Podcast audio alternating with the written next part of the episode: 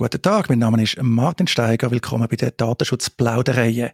Heute haben wir ein ganz besonderes Thema, nämlich das Recht auf informationelle Selbstbestimmung, quasi der heilige Gral vom Datenschutzrecht. Wieso haben wir heute das Thema? Vor 40 Jahren, am 15. Dezember 1983, hat es in Deutschland vom Bundesverfassungsgericht sogenannte Volkszählungsurteil gegeben. Das gilt so gemeinhin als Grundlage von dem Recht auf informationelle Selbstbestimmung. Jetzt, viele von euch denken vielleicht, ja, was gibt's darüber zu reden? Ist ja selbstverständlich. Ist aber nicht. Es gibt da Skeptiker. Und heute habe ich den perfekten Gast für das Thema, nämlich den Professor Florent Duvenet. Er ist Inhaber vom Lehrstuhl für Informations- und Kommunikationsrecht an der Uni Zürich. Er ist schon langjährig im IT-Recht, im Datenschutzrecht und so weiter tätig. Und ich freue mich sehr, heute über das Thema zu reden. Willkommen, Florent. Danke sehr für die Einladung. Salut, Martin. Florent, fangen wir vielleicht an mit dem Volkszählungsurteil, also ein deutsches Urteil, 40 Jahre her, unglaublich äh, lange Zeit. Was muss man über das Urteil wissen? Ja, ich glaube, das Spannende ist tatsächlich, dass das äh, heute auch in der Diskussion in der Schweiz nach wie vor so eine zentrale Bedeutung hat. Also du hast zu Recht gesagt, oder der Heilige Gral oder vielleicht die Geburtsstunde von dem, was man heute in der Schweiz glaubt, als Grundrecht zu haben, sondern das Grundrecht auf informationelle Selbstbestimmung glaube, das Entscheidende am Urteil ist eigentlich die wirkliche Geschichte, also der Impact, der Inhalt ist nicht fundamental neu gewesen damals, hat beispielsweise in der US-amerikanischen Privacy-Diskussion das Right to Informational Self-Determination als Idee, als Konzept schon vorher gegeben. Aber für die Schweiz ist, glaube ich, wirklich ähm, das der entscheidende Punkt gewesen. Äh, gut zehn Jahre, bevor wir dann das erste DSG haben, das dürfte da auch einen, einen relevanten Zusammenhang haben, dass da nicht so viel Zeit äh, vergangen ist. Und da hat man das in dem Sinne einfach in der öffentlichen Diskussion übernommen und weitergetragen. Wenn ich mir das Urteil zusammenfasse, würde ich sagen, das heißt, meine Daten gehören mir. Also es gibt Daten und ich, ich allein entscheide, was mit diesen Daten passiert, ob mit denen gar nichts passiert. Und wenn mit diesen Daten etwas passiert, kann ich jederzeit sagen, nein, ich will das nicht mehr und so weiter. Jetzt, das funktioniert offensichtlich nicht, wenn man in den Alltag blickt, jedenfalls in den heutigen Alltag blickt. Ja, ich glaube, das ist ein sehr interessanter Punkt. Du fasst es jetzt eigentlich so zusammen, wie das auch das Bundesgericht macht in der Schweiz.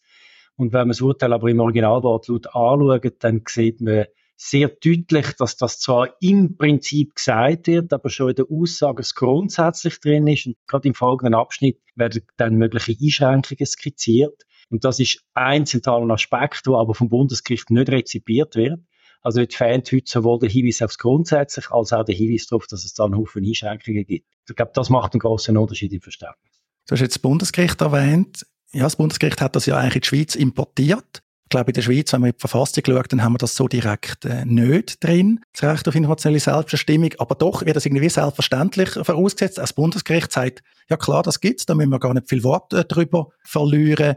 Wie ist denn das Bundesgericht überhaupt auf die Idee gekommen? Wie ist das überhaupt importiert worden in die Schweiz? Eben, ist ein deutsches äh, Grundrecht, wenn man das überhaupt so sagen Ich glaube, es sind wie zwei Aspekte. Ist das eine, und das ist eigentlich, also, ein interessantes Phänomen ist, dass der Begriff aus sich selber aus irgendwie eine große Überzeugungskraft hat. Also, ich kenne niemanden, der das zum ersten Mal gehört hat und nicht sofort gefunden hat, mal, das leuchtet mir total ein. Ich selber auch zu denen. Ähm, und erst wenn man ein bisschen näher nachdenkt und ein bisschen kratzt an der Oberfläche, fällt einem auf, dass das irgendwie so gar nicht wirklich kann funktionieren. Ich glaube, das gute Branding von dem Konzept ist wahrscheinlich mit fast der wichtigste Punkt, warum das äh, so viel quasi Wirkungskraft hat können entfalten. Gar nicht wirklich inhaltlich. Zur Entstehungsgeschichte. Ich habe einen Beitrag publiziert vor kurzem, äh, bewusst einigermaßen skizzisch auch geframed, ähm, versucht dort eigentlich aufzuzeigen, so Schritt für Schritt, wie sich das entwickelt hat in der Schweiz. Und man sieht eigentlich sehr deutlich, dass das ein Import war vom Rainer Schweizer, der im damaligen Kommentar zur Bundesverfassung eigentlich behauptet hat, der Wortlaut von der neuen BV, 13 Absatz 2, sei verfehlt eigentlich enthalte die Aussage das Grundrecht auf informationelle Selbstbestimmung und hat dann verwiesen auf zwei Entscheidungen vom Bundesgericht, wo das angeblich schon drin soll sein. Wenn man dort nachschaut, findet man das dort so nicht. Und das Bundesgericht hat dann später selber fundamental auf die Kommentierung Schweizer abgestellt. Also wenn man da ein bisschen zieht an den einzelnen Ecken, dann merkt man, das geht eigentlich alles auseinander. Eigentlich ist das ja unkürlich. Also auch die Publikation vielleicht noch, die heißt Informationelle Selbstbestimmung, Intuition, Illusion, Implosion. Können wir gerne die Show Notes verlinken. Du hast auch am ersten Datenschutzfestival von der digitalen Gesellschaft der Schweiz einen Vortrag zu dem Thema gehalten. Auch da gibt es Unterlagen, wenn man das noch will, äh, vertiefen ist nämlich wirklich sehr spannend, wenn man noch tiefer reingehen als man das heute natürlich wahrscheinlich könnte machen Aber ist das eigentlich nicht ungeheuerlich? Also, ein bisschen salopp gesagt, könnte man sagen, gute Professor Schweizer hat das damals kommentiert, wie man das kann machen. In einem Kommentar kann man seine Meinung natürlich äußern. Und das hat dann wirklich eingeschlagen, dass es eigentlich heute fast nicht mehr in Frage stellt, beziehungsweise wenn man es in Frage stellt, so wie du das machst, wenn ich das zum Teil mache, ein paar wenige in Deutschland das machen, dann ja, stoßt man doch auf heftigen Gegenwind. Ja, zum einen entzieht man einem vermeintlich sicheren Fundament vom Datenschutzrecht sozusagen Grund und Boden, oder?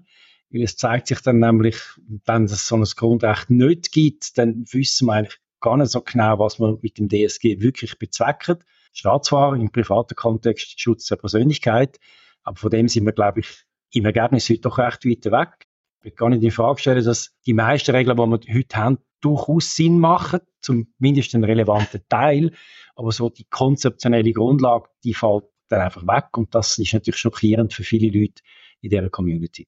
Das finde ich auch ein guter Indikator. Eben, wir haben ein neues Datenschutzgesetz. Also da ist äh, viel äh, Arbeit drin geflossen, auch ein politischer Konsens. Und der Maßstab müsste eigentlich sein von der informationellen Selbstbestimmung, wie viel ist dem Gesetz geregelt. Man kann natürlich lange auch darüber reden, was steht in der Bundesverfassung, aber am Schluss ist jetzt äh, beim Bund und für die Privaten das DSG matchentscheidend. Und wenn man dort reinschaut, da gibt es jetzt ja nicht so viel konkrete Rechte in dieser Hinsicht. Und alles, was es gibt, ist ja eigentlich immer eine Güterabwägung. Oder man der risikobasierte Ansatz. Also, das, was ich schon gesagt habe, ich bin betroffene Person, also gemäß dem DSG bin ich weit davon entfernt, allein über meine Daten entscheiden zu können. Ja, absolut. Also ich glaube, das ist ähm, für viele außerhalb der Community eigentlich so Grundannahme, wo irgendwo auch bestätigt wird aus täglichem Verhalten. Ich werde immer gefragt, wenn meine Daten bearbeitet werden, dann kann ich ja oder nein sagen. Ich sage zwar meistens ja, aber ich bin wieder gefragt worden. Und alle, die in der Praxis mit diesen Fragen zu tun haben, wissen natürlich schon lange, das ist ein Bruchteil von den tatsächlichen Konstellationen, wo ich wirklich gefragt werde und ja oder nein kann sagen. Ich glaube, was relevant ist und wo man kann sagen, es gibt so eine Art eine informationelle Selbstbestimmung, aber in Anführungszeichen, also Leid, ist mit Bezug auf, äh, auf Transparenz, also Informationspflichten, Auskunftsrechte etc. Dort gibt es ja einen jüngeren Entscheid vom Bundesverfassungsgericht, wo eigentlich Detail, die Schienen eigentlich sehr stark ins Zentrum stellt, dass es vor allem darum geht, eben Transparenz sicherzustellen. Das ist ein Teilaspekt. Das heißt natürlich nicht, dass ich selber kann entscheiden kann, aber zumindest habe ich die Möglichkeit zu erfahren, was passiert. Ja, du sprichst äh, den Entscheid an recht auf vergessen eins, äh, denke ich, vor allem, wo das ja auch wirklich relativiert worden ist. Eben, wenn man den ursprünglichen Entscheid schon anschaut, als Volkszählungsurteil, dann ist ja echt jetzt schon relativiert worden. Auch die Umstände sind ein speziell gewesen, wenn man da dahinter geht, ist es auch gelaufen mit dieser Volkszählung und so. Also auch politisch sind da hanebüchene Sachen passiert, weil das Urteil äh, gerade so provoziert haben. Also auch das sollte man vielleicht anschauen, oder? Historische Auslegung macht man viel zu wenig. Aber ja, ich finde die neuen Urteile auch spannend, recht auch vergessen eins. Das heißt, es gibt auch schon ein zwei, wo man das wirklich eingeschränkt hat. Und äh, so wie ich es im Kopf habe, hat man eben vor allem auch betont, auch die Privaten untereinander natürlich, wie die miteinander agieren. Und jetzt kann man sich sagen, okay, Recht auf informationelle Selbstbestimmung, äh, ja, müssen wir uns von dem vielleicht ein bisschen verabschieden, das relativieren. Und ich frage mich halt immer, ist das überhaupt schlimm? Weil wenn ich in den Alltag schaue, ist es ja nicht so, dass wir das Recht auf informationelle Selbstbestimmung ständig brauchen, sondern im Umgang mit unseren eigenen Daten sind wir eigentlich meistens recht entspannt, auch zu Recht. Es passiert zwar Missbrauch, es gibt Straftaten, äh, wir haben Massüberwachung, wir haben ganz viele Sachen, die kritikwürdig sind, die man ändern sollte, aber alles in allem sind wir eigentlich äh, gut unterwegs. Ja, ich glaube also, du weisst völlig zu Recht auf ihn, dass letztlich der entscheidende Punkt ist das, was im materiellen Recht steht und, und nicht, wie die BV formuliert ist und über das jetzt als Grundrecht so oder anders dort verstehen, sondern dort, wo ein Unterschied geschaffen wird für die Betroffenen, für uns, das ist natürlich auf Gesetzesstufe. Wenn man dem vermeintlichen Fundament vom Datenschutzrecht sozusagen den Boden unter den Füßen wegzieht, eröffnet das natürlich auch einen Haufen Chancen und schafft Notwendigkeit, darüber nachzudenken, ja, um was geht es eigentlich wirklich. Und dort ist zum einen die Bestimmung in der BV, glaube ich, interessant, oder, was um den Schutz vor Missbrauch geht und dann auch der Verweis im Artikel 1 DSG, wo es quasi um Persönlichkeitsverletzungen geht. Und wenn man so auf die Fragestellung schaut, ich glaube, dann eröffnet sich ein Raum für Überlegungen, um was es eigentlich im Kern wirklich geht. Und aus meiner Sicht sind das eigentlich zwei Aspekte. Äh, das eine ist, glaube ich, schon der Schutz von Privatsphäre, wo eigentlich immer der Kern war vom Datenschutzrecht. Und wenn man jetzt gerade zum Beispiel in DSGV hineinschaut, dann sieht man dort, wird der Begriff Privacy wird kein einziges Mal mehr erwähnt. Das ist irgendwie völlig verloren gegangen. Ich glaube, dort müsste man ansetzen und sich fragen, was heißt eigentlich Privatsphäre in unserem digitalen Kontext? Und da gibt es auch interessante Hinweise in diesen Entscheidungen vom Deutschen Bundesverfassungsgericht, die nämlich nahelegen, was wir, glaube ich, auch intuitiv sofort sehen, Privatsphäre ist eigentlich etwas, was zwischen den Menschen relevant ist, aber nicht zwischen den Menschen und Maschinen. Und damit haben wir wie eine andere Perspektive als das, was wir im Datenschutzrecht klassischerweise haben. Das ist so die eine Schiene. Und die andere Schiene ist, glaube ich, dass wir sicherstellen, dass niemandem irgendwie im weitesten Sinn Nachteil, ein Harm entsteht aus der Bearbeitung von seinen oder ihren Personendaten. Und dann sind wir wieder sehr nah bei der Persönlichkeitsverletzung und auch sehr nah oder auf sauberer Grundlage der BV. Das erinnert mich an letztlich die Schutzgutendiskussion, die wir gerade auch bei der DSGVO sehr stark hatten. Wir haben einen gemeinsamen Bekannten in Deutschland, der Winfried Feil. Er hat da mal ganz schön zählt. Was sind da eigentlich alles für äh, Schutzgüter der DSGVO drin? Und er hat dann, glaube ich, das klare Wort gefunden, wie häufig er klare Wort findet. Er hat gesagt, es ist offensichtlich erratisch, also ein Zufallsprodukt. Wenn man es anschaut, äh, stimmt es wirklich. Ich glaube, das DSG ist nicht ganz so schlimm weil wir das Gesetz natürlich ein bisschen anders formulieren und auch nicht irgendwie ein halbes Gesetz aus Erwägungsgründen äh, besteht. Aber da stellt schon die entscheidende Frage, was wollen wir überhaupt? Jetzt haben wir dann neuere Entwicklungen in der Schweiz, und zwar, dass man sagt, ja, man muss eher etwas ändern beim Datenschutz. Die Digitale Gesellschaft hat gerade ein neues Datenschutzkonzept veröffentlicht, da haben wir auch schon darüber geredet in dem Podcast. Aber die grosse andere Bewegung ist die Forderung, dass man Recht auf digitale Unversehrtheit. Das haben wir jetzt zum Teil schon in den Kantonen, ist auch schon beim Bund jetzt lanciert worden im Parlament. Ich habe manchmal das Gefühl, das ist wie so ein, Versuch, das Recht auf informationelle Selbstbestimmung zu retten. Es wird häufig nicht so gesagt, aber nach meinem Gefühl geht es ja sehr stark in die gleiche Richtung. Es sagt dann quasi nicht, ich entscheide über meine Daten, aber es sagt so ein bisschen, hey, lass mich in Ruhe mit meinen Daten. Ja, also ich glaube, es ist sehr interessant, dass sich jetzt da anfängt zu bewegen. Äh, mein Eindruck bei dem Recht auf digitale Unversehrtheit ist, dass auch dort eigentlich wieder der große Nutzen und die große Überzeugungskraft drin besteht, dass jeder sich unter dem sich vorstellen kann, was er oder sie gut findet.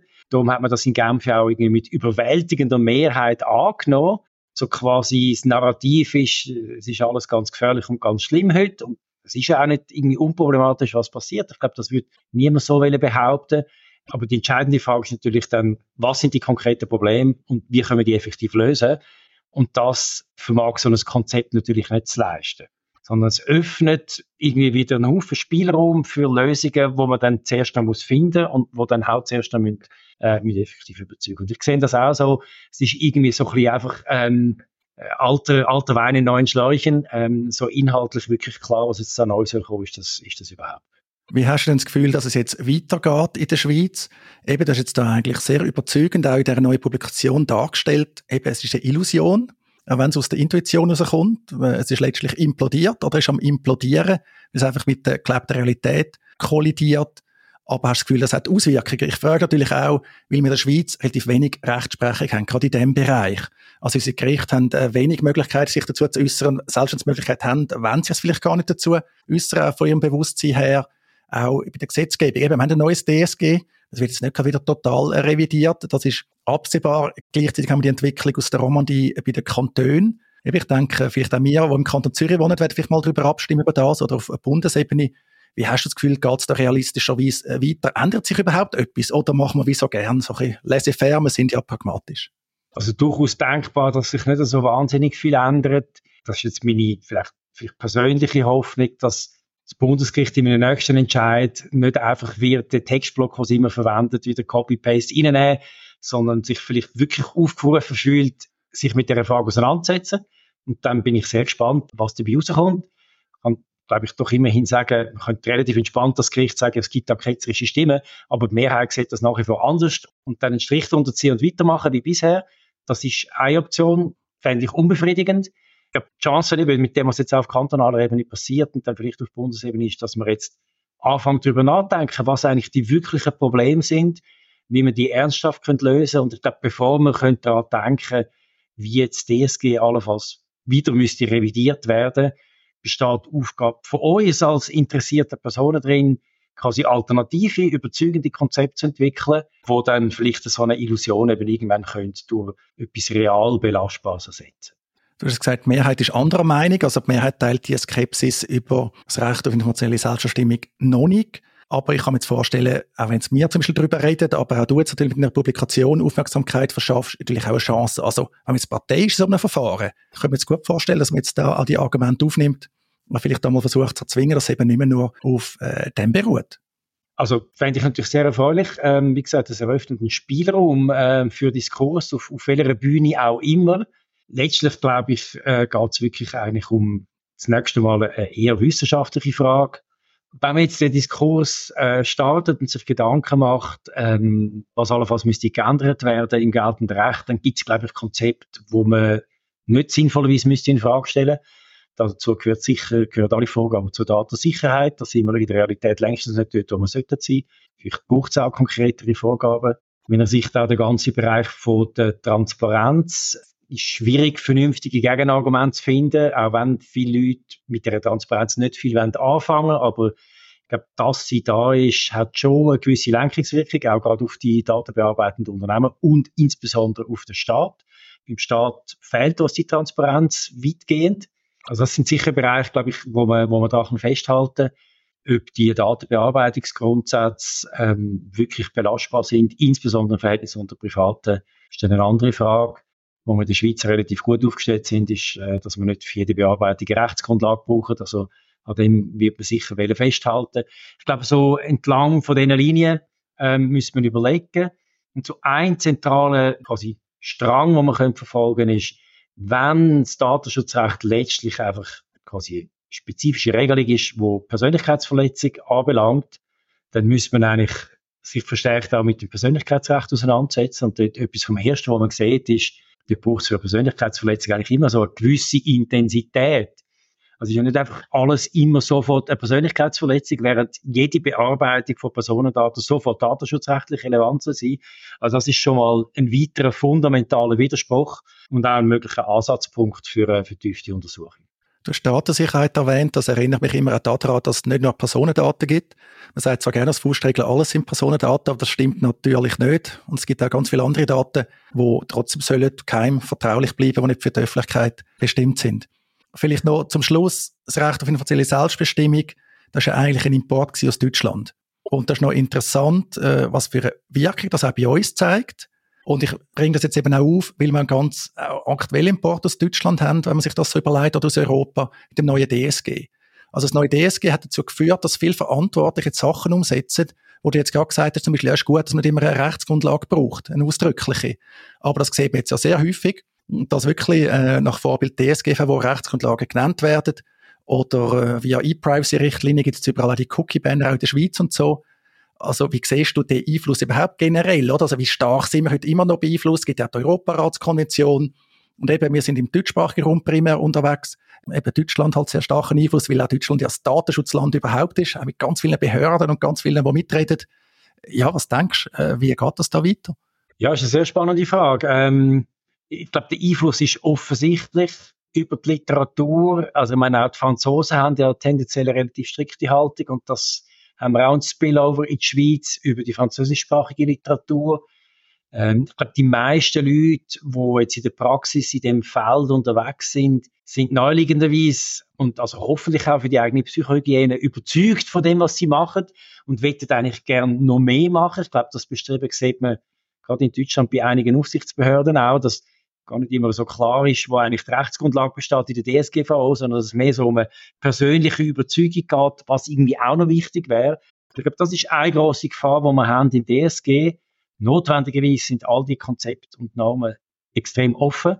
Das führt zu großem Auslegungsspielraum und den kann man dann in die eine oder andere Richtung eben auch ausüben. Und gerade dort bei der Auslegung und bei der Anwendung im Rahmen von dem Spielraum wäre es natürlich fundamental, man hätte einen Orientierungspunkt wo eben nicht ein Recht auf informationelle Selbstbestimmung ist. Sehr gut, Flora. Danke, dass du Zeit hast für das für mich aufschlussreiche Gespräch. Zum Schluss noch zwei Hinweise. Du bist auch ein Mitorganisator von der Privacy Drinks in Zürich äh, mit mir und vielen anderen zusammen. Da ist die nächste Durchführung am 18. Januar 2024. Kann man sich auch noch anmelden, findet man bei LinkedIn und so weiter. Ich denke, die, die dem Datenschutz dabei sind, wissen das und sonst tun es auch noch in die Show Notes. Du kannst aber nicht dabei sein, hast du gesagt, weil du bist in Australien. Sag doch da rasch etwas zu dem, das klingt nämlich sehr spannend. Ja, herzlichen Dank. Es ist ein zweiwöchiges Blogseminar, das ich mache zusammen mit einer Kollegin von der UNSW in Sydney. Also es sind etwa 50 australische Studis und 10 von Zürich, die mitkommen. Ich freue mich sehr. Ich glaube, gerade in einer Welt, wie wir sie leider heute sehen, ist es fundamental wichtig, dass wir über kulturelle Grenzen also im Austausch bleiben. Fokus inhaltlich ist Land Technology. Wir werden auch dort unter anderem über Datenschutzrecht reden und Informationssicherheit, aber nicht nur. Und ich äh, freue mich sehr, das auf die Art und Weise können zu machen. Auch wenn es mir schwerfällt, den Schweizer Winter hinter mir zu lassen und in den australischen Sommer zu gehen. Aber äh, trotzdem ist das, glaube ich, äh, es wird das Highlight von dem Jahr.